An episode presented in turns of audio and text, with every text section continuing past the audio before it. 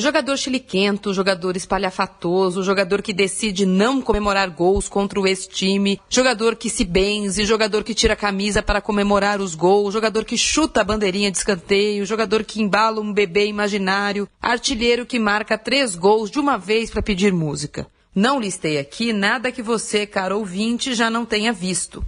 O assunto hoje é outro. O assunto é juiz comemorar a sua própria arbitragem. Depois do empate entre São Paulo e Grêmio anteontem, Ricardo Marques, juiz do jogo, comemorou. Comemorou com aquele gesto típico, chacoalhando os antebraços. Bastou para ele ganhar seus minutos e muitos views de fama, já que a imagem viralizou com a velocidade da luz. Ontem ele não evitou os microfones e se explicou. Disse que havia comemorado com seus auxiliares o bom trabalho, mas que sabe que, como árbitro, deveria prezar mais pela discrição.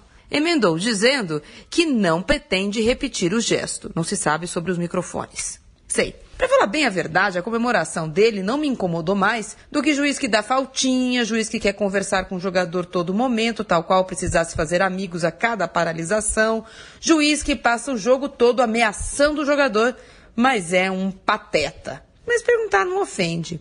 O que esse juiz pavãozinho iria dizer se o gesto tivesse acontecido depois de uma vitória e não de um empate que só favoreceu quem não jogou?